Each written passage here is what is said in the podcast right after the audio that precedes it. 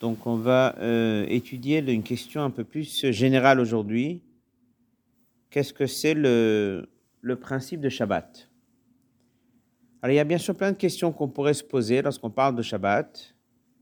On va en citer une dizaine de questions sur euh, des choses assez étonnantes quand même, sur euh, quel est le sens Shabbat, et aussi au niveau de la pratique du Shabbat, les interdictions de Shabbat, le salaire de Shabbat, la récompense de Shabbat, le sens de Shabbat. Déjà une question, c'est marqué que dans le Midrash, Shabbat a été donné pas pour faire un mal au Bnei Israël, mais uniquement pour leur faire du bien. Midrash il dit, Shabbat, les Juifs font kiddush, ils vont manger, ils vont boire, ils vont avoir un vêtement spécial pour Shabbat, et je leur donne un salaire. Donc ça veut dire que le Shabbat a été donné à la personne, et ce qu'on attend de la personne, c'est qu'il passe une journée, on va appeler ça une journée dans laquelle il est dans la joie, et dans lequel c'est une journée agréable. De l'autre côté, on trouve plus que ça que même dans les dépenses que la personne va devoir faire pour le Shabbat, eh bien on dit qu'il doit ajouter un maximum de dépenses. C'est marqué que tout ce que la personne va dépenser pour le repas de Shabbat ne rentre pas dans ce que Dieu a décidé pour lui dans l'année. Donc on est dans un univers dans lequel la personne peut profiter un maximum. Et voilà que on nous dit que Shabbat, il y a plein de choses dans lesquelles il ne faut pas faire.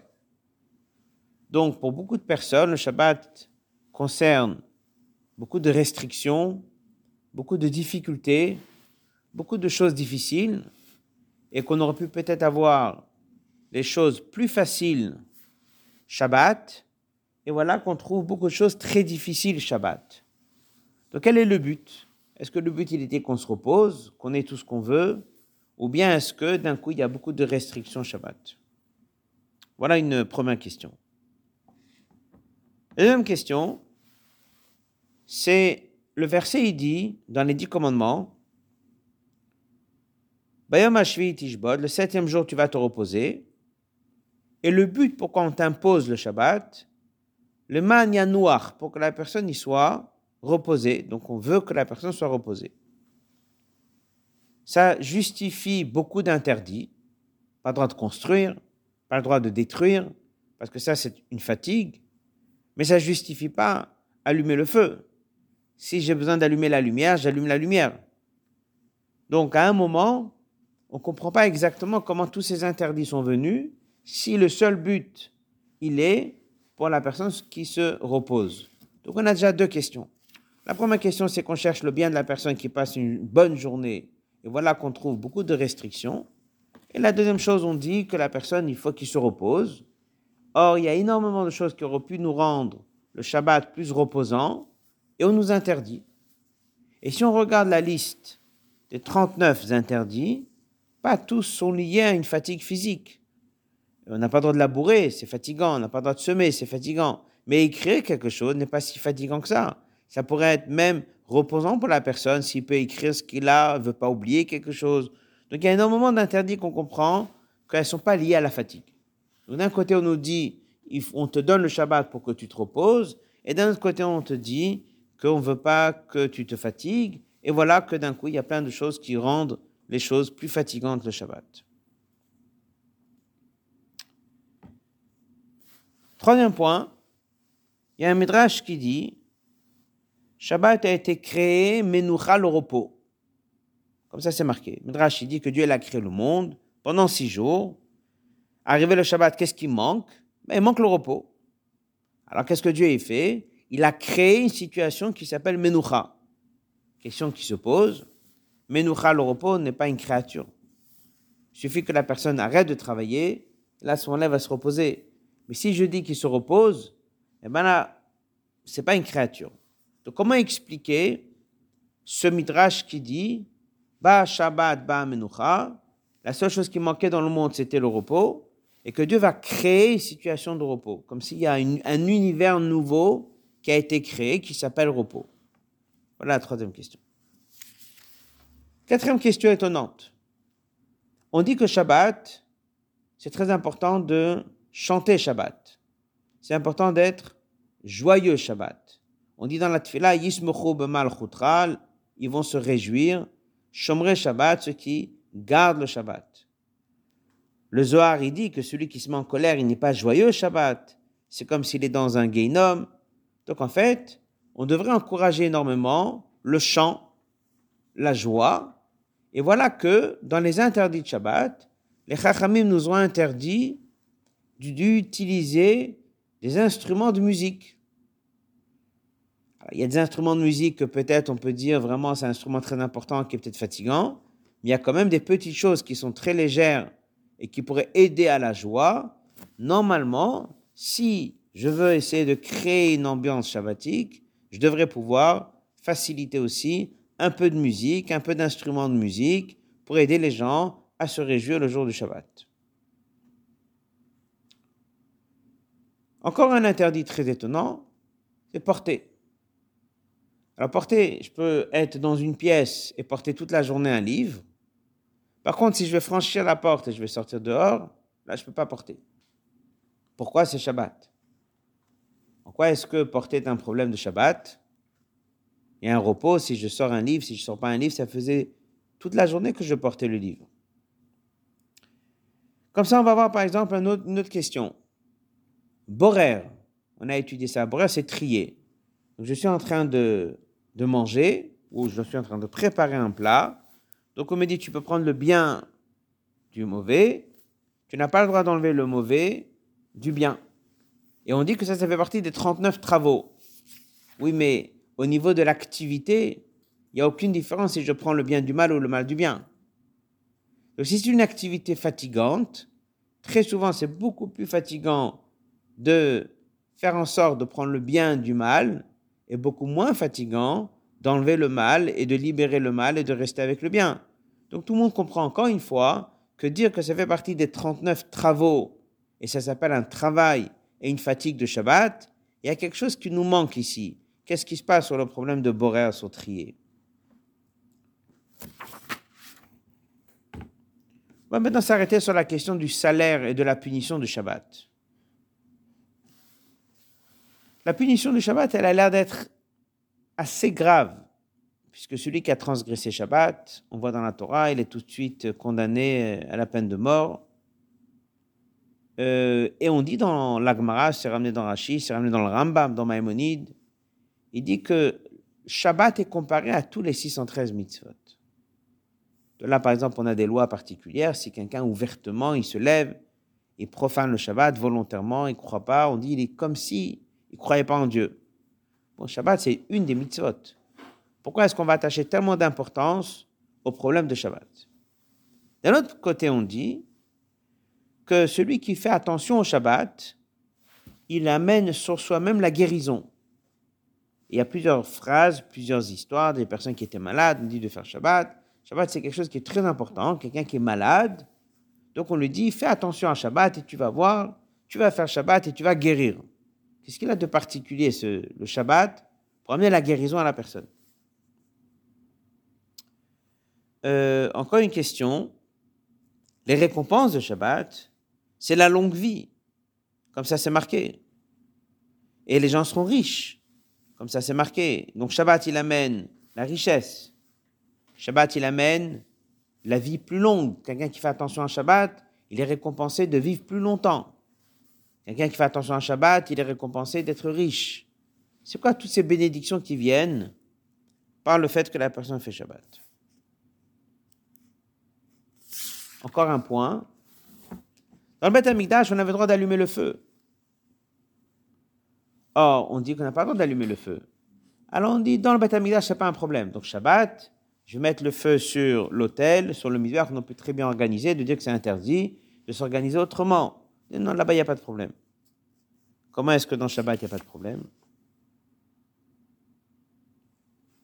Une euh, petite question si déjà on apprend Shabbat. Pourquoi Yom Tov, je peux lui cuisiner? Pourquoi Yom Tov, je peux lui allumer le feu? Donc, est-ce qu'allumer le feu, c'est un interdit C'est pas un interdit, je l'ai autorisé Yom Tov c'est quoi la place de Yom Tov? Encore une idée étonnante, l'histoire de recevoir des invités. On trouve dans le Zohar que c'est très important que Yom Tov, le jour de fête, c'est marqué dans la Torah, il faut penser aux personnes, il faut avoir des invités, etc. Shabbat, on ne trouve pas d'une manière si importante l'idée de recevoir des invités. Or, on sait très bien qu'on fait attention à recevoir des invités Shabbat, leur donner à manger le repas de Shabbat. Mais quand même dans le Zohar, il fait une différence, il insiste sur le principe d'inviter Yom Tov, moins dans le Shabbat.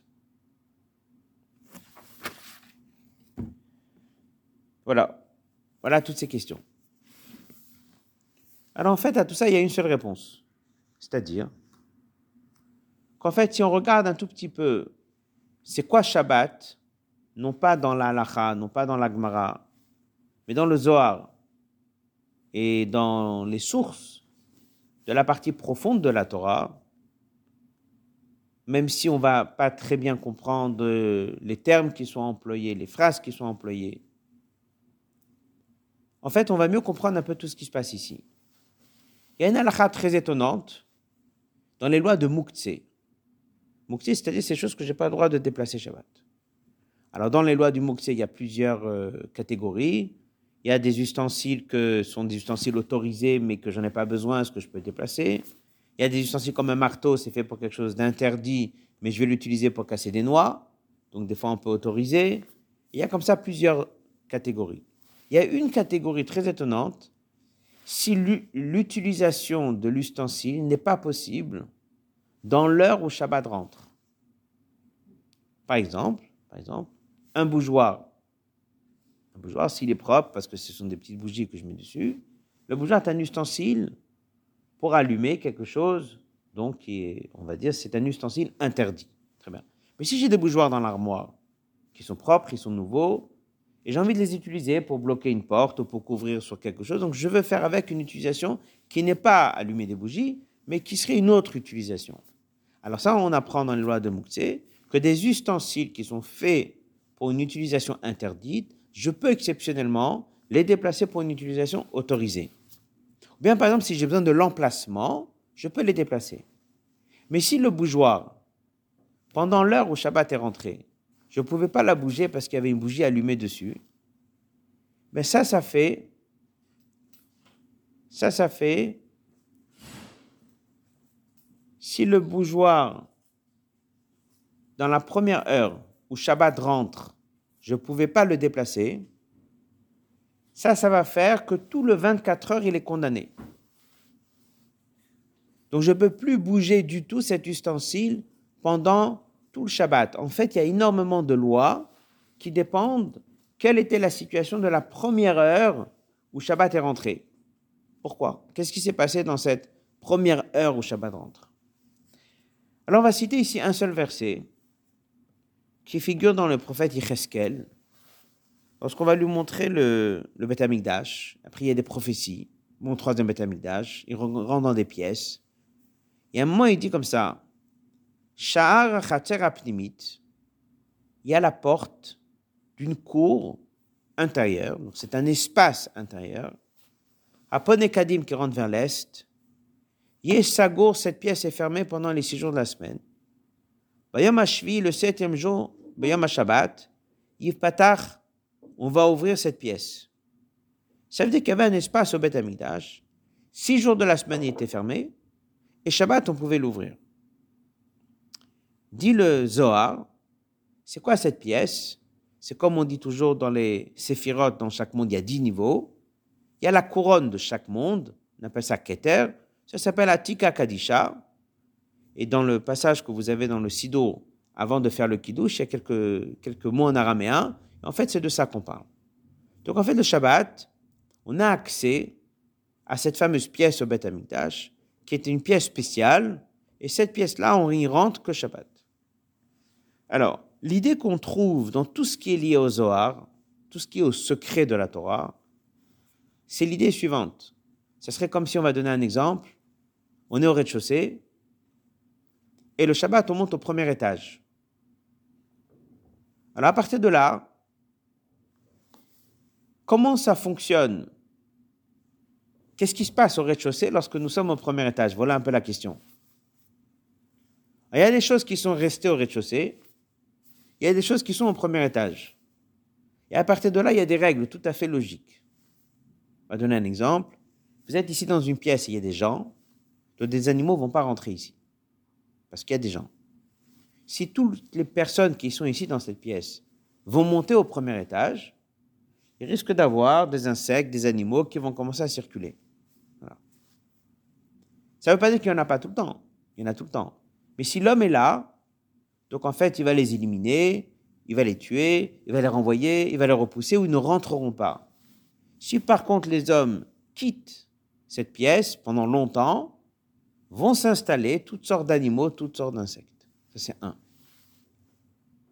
Ensuite, tous les hommes qui sont dans cette pièce, toutes les personnes qui sont dans cette pièce, sont censés tous de monter maintenant au premier étage. Alors, il se passe quoi au premier étage? Le premier étage n'est pas comme cette pièce. L'air n'est pas le même, les conditions ne sont pas les mêmes, la pièce n'est pas la même. Tout ce qui se passe au premier étage est différent. Si cette structure est mise en place comme ça, que pendant 24 heures au rez-de-chaussée, il n'y a plus personne, quelqu'un décide de redescendre du premier et de rester dans cet espace du rez-de-chaussée. Il va faire beaucoup de problèmes. D'abord, vu qu'il est censé être en haut et il est en bas, ben il amène une énergie de ce qu'il a pris en haut et il amène à tous les animaux qui sont là. Il profite de l'air que lui a pris du premier étage, que lui leur a amené. Et s'ils étaient faibles jusqu'à maintenant, ils sont devenus très forts. Lui-même est en contact avec les forces du mal. Dans un moment, il ne faut surtout pas y être. Ensuite, au premier étage, tout ce qui se passe là-bas, tout est différent. Le repas est différent, les gens sont différents, l'ambiance est différente, tout est différent. On est dans un autre monde. Voilà un peu l'idée. Je vais maintenant traduire ça un peu avec ce qu'il explique ici dans le livre. Il y a quatre mondes spirituels. Atzilut, Bria, Yetzira, Asiya. On a déjà étudié ça une fois, on ne va pas rentrer dedans. On est toute la semaine dans le monde de Asiya. À l'entrée de Shabbat, toutes les Neshamot, tous les juifs, toutes les personnes, qu'on veuille ou qu'on veuille pas, montent d'un cran et en fait on se trouve dans le monde de Bria. Alors à partir de là, il y a énormément de choses qui ont changé. Le corps humain de la personne pendant ce 24 heures, il n'est pas le même. Parce qu'il n'est pas alimenté par le monde du rez-de-chaussée, mais il est alimenté par le monde du premier étage. Alors à ce moment-là, dès qu'il mange, il profite d'un univers qui n'était pas décidé Rosh Hashanah dans ce que Dieu va donner. Dès qu'il mange, il doit manger avec plaisir parce qu'il n'est pas en train de manger de la nourriture du monde du rez-de-chaussée qui est le monde où il y a du mal, mais il est en train de manger de la nourriture d'un monde élevé, d'un monde sacré. Donc là, il faut absolument qu'il mange. Et pourquoi il faut qu'il mange bien? Parce que vu que son corps va être alimenté par cette nourriture. Donc il va vivre toute une semaine très riche d'un corps qui s'est renforcé, d'une nourriture saine, d'une nourriture qui est kadosh. Donc en fait, tout ce qu'il fait pendant ce 24 ans-là, il est complètement dans un univers spirituel. Alors ça, c'est une créature, ça, c'est un univers en fait. Donc le mot menoucha, repos, c'est pas Dieu qui a créé le repos. Il suffit que quelqu'un s'assoie sur un fauteuil, il se repose. C'est pas de ça qu'on parle. C'est un univers que Dieu a créé, c'est un autre monde dans lequel il invite tout le monde là-bas. Et nous sommes tout le monde rentrés dans cet univers. C'est cette fameuse pièce que le prophète Yecheskel a vue, qu'on lui a dit ça s'est fermé en semaine. Shabbat, on rentre là-bas. Alors l'idée est la suivante. Pendant la semaine, dès quelqu'un fait une mitzvah, il est au rez-de-chaussée, il n'est pas au premier étage. Donc il est dans le monde du rez-de-chaussée et il reçoit un peu de lumière. Donc la lumière va lui venir que sur le membre avec lequel il va faire la mitzvah. S'il a la tzedaka avec la main droite, il va recevoir une aide à la main droite. S'il met les tefillin sur le bras gauche, il va recevoir une aide sur le bras gauche. Et ça, c'est juste pour un instant. Ça vient et ça part. C'est un peu de spiritualité qui lui vient. Parce qu'il est au rez-de-chaussée en train de travailler avec les forces du mal, avec le bien, avec les animaux, avec toutes les espèces négatives qu'il y a ici. Mais lorsqu'il monte en haut, c'est pas qu'il a reçu un peu de sainteté sur une partie de son corps. Dès qu'il monte en haut, il est rentré dans une ambiance sainte et il est 100% kadosh. Son corps est différent, son esprit est différent, sa neshama est différente. C'est pour ça que c'est marqué que les tzadikim, on pouvait voir sur leur visage qu'ils sont différents le Shabbat. D'autres personnes ressentent à l'entrée du Shabbat qu'ils sont différents. C'est marqué dans un texte, même un amaret, un homme simple, n'a pas le courage de mentir Shabbat. Parce qu'en fait, c'est pas qu'il a pris une décision, c'est Shabbat, je vais pas mentir. Shabbat, il est différent. Alors, où est le problème? Le problème, il est comme ça. C'est parce qu'on a tous quitté le rez-de-chaussée. On est tous montés au premier étage. Ah, c'est un double tranchant. Parce que ce qui reste au rez-de-chaussée, c'est-à-dire ce qui reste dans l'univers du mal, devient très mal. Les forces du mal qui restent ici le Shabbat sont d'un niveau très important. Donc il ne faut surtout pas redescendre là-bas. Alors lorsque je vais transgresser ce Shabbat, surtout si je vais le faire volontairement contre Dieu en disant je n'y crois pas, ben je quitte le premier étage et je redescends en bas. Et alors, je rentre en contact avec certaines énergies négatives. Et qu'est-ce qui peut se passer? Il peut se passer que, et je leur ai donné un peu plus de force, et moi j'aurais plus de mal à m'en séparer. Donc c'est pour ça qu'il peut avoir certains effets plus difficiles, surtout comme on a dit, si quelqu'un volontairement il se lève et il dit je n'y crois pas du tout à toute cette idée de Shabbat, ce qu'on appelle befares, c'est d'une manière ouverte. Manière ouverte, ça veut dire d'une manière ouverte avec son message. Alors c'est pour ça que la punition n'est pas une punition. La punition, elle est sévère, mais pourquoi elle est une punition sévère? C'est parce qu'il a juste fréquenté un niveau compliqué. Donc pour pouvoir l'aider, on est en train de lui expliquer qu'il faut essayer de basculer dans le bon côté. De là, si quelqu'un est monté au premier étage, il a fait Shabbat correctement, alors c'est pas qu'on lui donne une récompense petite ou grande. Il est juste dans un autre univers. Dans cet univers-là, il est dans l'univers messianique. Donc il a la longue vie parce qu'il touche à cet univers dans lequel on vivra éternellement. Il a la richesse, parce que la bracha que Dieu donne dans cet espace de ce 24 heures du Shabbat est une bracha sans limite. La différence entre un riche et un pauvre, c'est qu'en fait, on juge la personne s'il faut lui donner ou pas lui donner. Par contre, s'il est dans cet univers du Shabbat, il est dans un univers qui est sans limite, c'est l'univers de la richesse. Et nous avons comme ça dans l'histoire beaucoup de tzadikim qui ont fait des choses jusqu'au point qu'ils ont impressionné leur entourage. On raconte l'histoire du Baal Shem Tov, qui était sorti une fois dans le champ pour prier. Il y avait là-bas des troupeaux. Ils sont venus tout autour de lui. Dès qu'il s'est mis à prier, ils se sont mis debout. Ils étaient à quatre pattes ils se sont mis debout. En fait, l'idée, elle était, c'est que le tzaddik, qui lui vit bien ce voyage en premier étage, on va dire monte de niveau en premier étage, à ce moment-là, il a marqué tout son entourage. Yom Tov, c'est entre le rez-de-chaussée et le premier. Pas rentrer dans le détail, on est entre les deux. De là vient l'idée, de là vient l'idée qu'on n'a pas cette neshama en plus Yom Tov. C'est pour ça qu'on ne fait pas Boré Moré Aesh, on ne fait pas Boré Mine Samim à l'issue de Yom Tov. On est au milieu. Donc on est à la fois déconnecté du rez-de-chaussée, mais on n'est pas vraiment accès au premier. Et ça, c'est le secret de prendre des invités. Prendre des invités, c'est-à-dire qu'on essaie de faire venir des gens qui sont du rez-de-chaussée, on va les amener dans cet étage du milieu. Parce qu'on est quand même à un univers plus haut, mais on est au milieu. De là va venir un mot, on dit ce qu'on appelle un Mechalel Shabbat. Mechalel Shabbat, c'est celui qui profane le Shabbat. Mais le mot Mechalel veut dire quoi? Le mot Mechalel vient du mot Chol, qui veut dire euh, jour de semaine. Mais le mot Chalel vient aussi du mot Chalal. C'est un vide. Et c'est quoi cette idée du vide? En fait, c'est ça l'idée. En semaine, on est dans un espace, et Shabbat, on est dans un autre espace.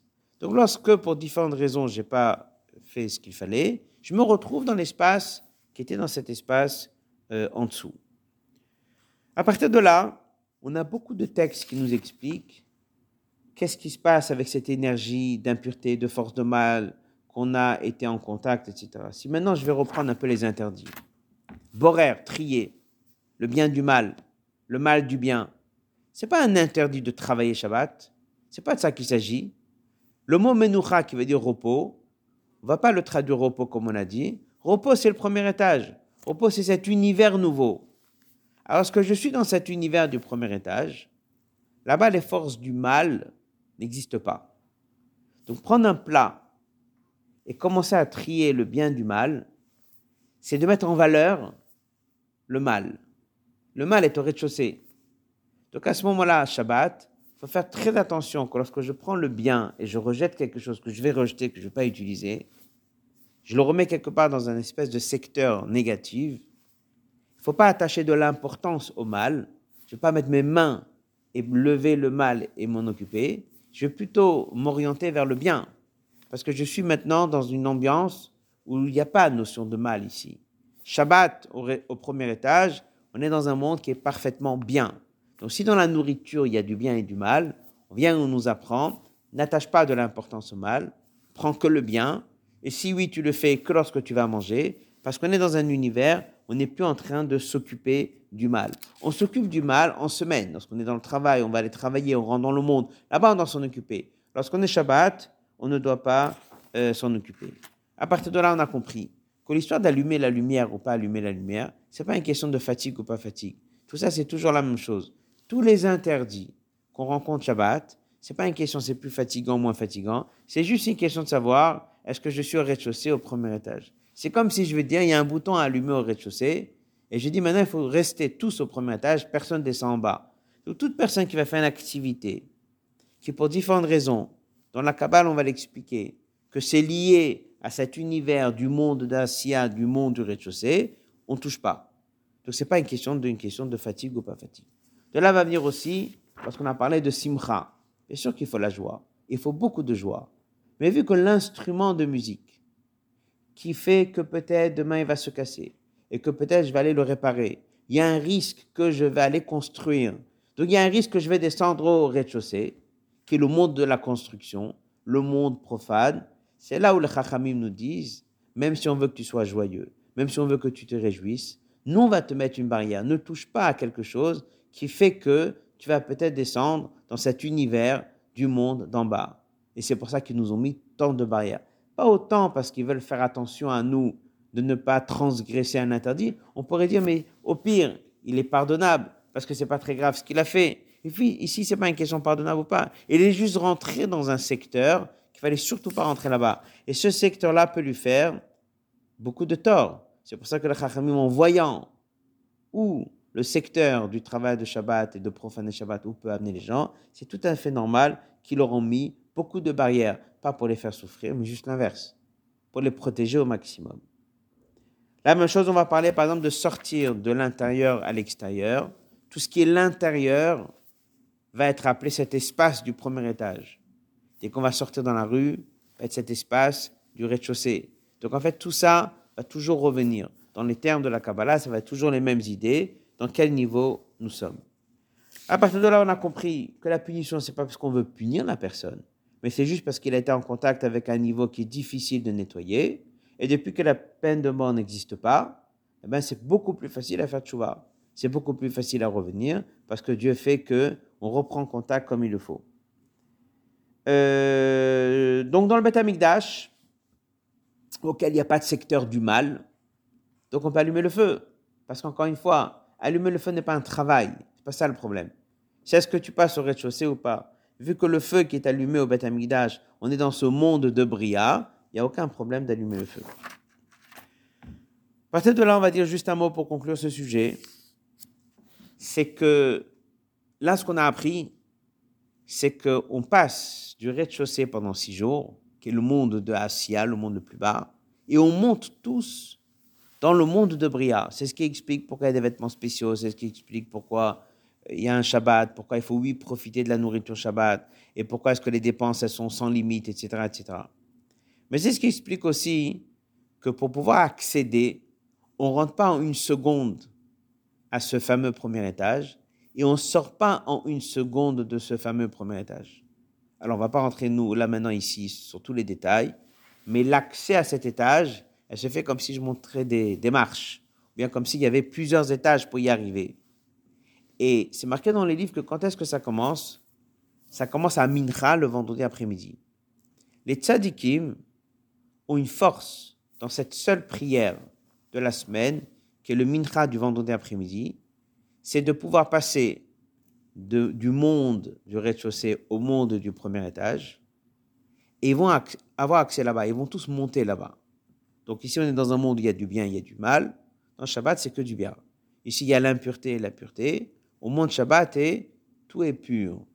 Alors maintenant, il y a des neshamot, des âmes, qui sont en contact avec les forces du mal d'une manière très forte. Et qu'on a énormément du mal à les faire rentrer dans cet univers du premier étage, l'univers du Shabbat. Si par contre on est rentré la première heure, c'est l'heure où on rentre. En fait, l'idée est simple. Tout ce qui est rentré est rentré. Ce qui n'est pas rentré n'a pas pu rentrer. Et c'est même comme ça dans les ustensiles, dans les objets. Un objet que pendant l'heure est devenu inutilisable, il est condamné pour tout Shabbat.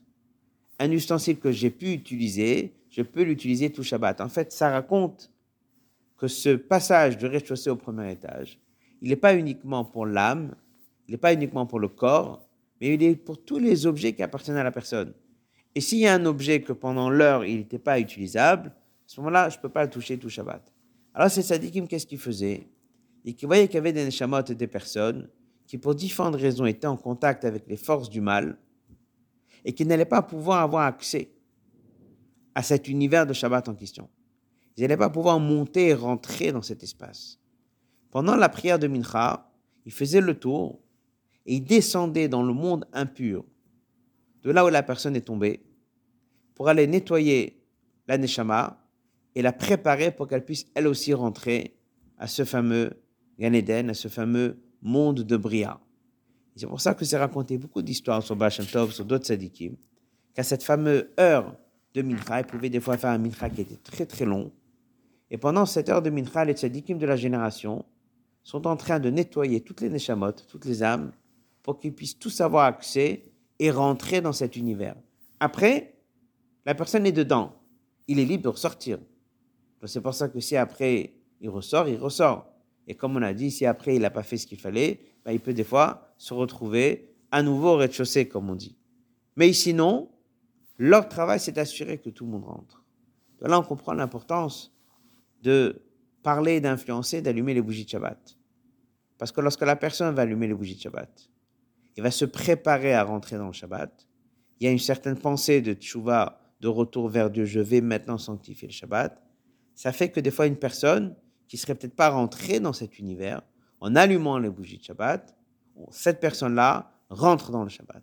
Une fois qu'elle est rentrée dedans, elle a l'aide de Dieu pour y rester au maximum. Et que si elle a fait quelques erreurs, on appelle ça des erreurs dans lesquelles elle n'a pas fait d'une manière intentionnelle. Et si l'erreur, elle n'est pas intentionnelle, elle n'est pas volontaire contre Dieu, on ne descend pas si vite au rez-de-chaussée. On est déjà au premier étage. Par contre, le travail, il est que la personne rentre dans ce premier étage. Le travail, il est que la personne se retrouve dans le monde du Shabbat, qui rentre dans l'univers du Shabbat, dont l'importance de faire en sorte que la personne allume les bougies de Shabbat. De là, on voit que cette sadikim-là ont fait un énorme travail. Le retour en sortant de ce premier étage. Et le retour dans le monde dans lequel on se trouve ne se passe pas en une seconde.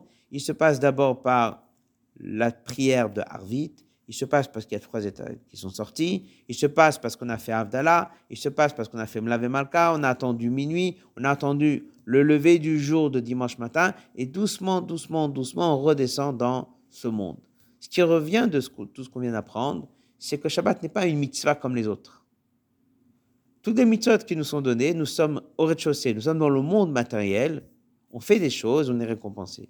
On fait des choses, on est attaché à Dieu. Shabbat, ça n'a rien à voir avec tout ça. Shabbat, c'est moi entièrement qui sors du monde dans lequel je suis, je rentre complètement dans un autre monde.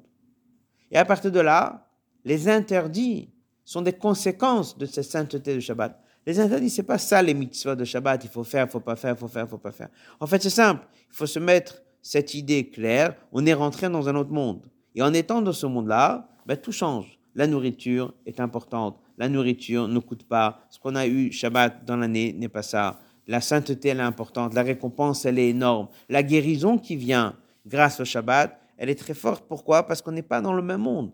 Donc lorsque quelqu'un va faire le Shabbat correctement, il va donc bénéficier d'une guérison parfaite. Parce qu'il est guéri par un univers qui est très haut. Alors, lorsque quelqu'un se trouve des fois dans une situation où la halakha lui dit de transgresser le Shabbat, Alors là, on considère qu'il n'a pas transgressé du tout. Pourquoi? Parce qu'il n'y a pas ici faire ou pas faire, transgresser ou pas transgresser. C'est pas en allumant la lumière pour un malade que j'ai transgressé.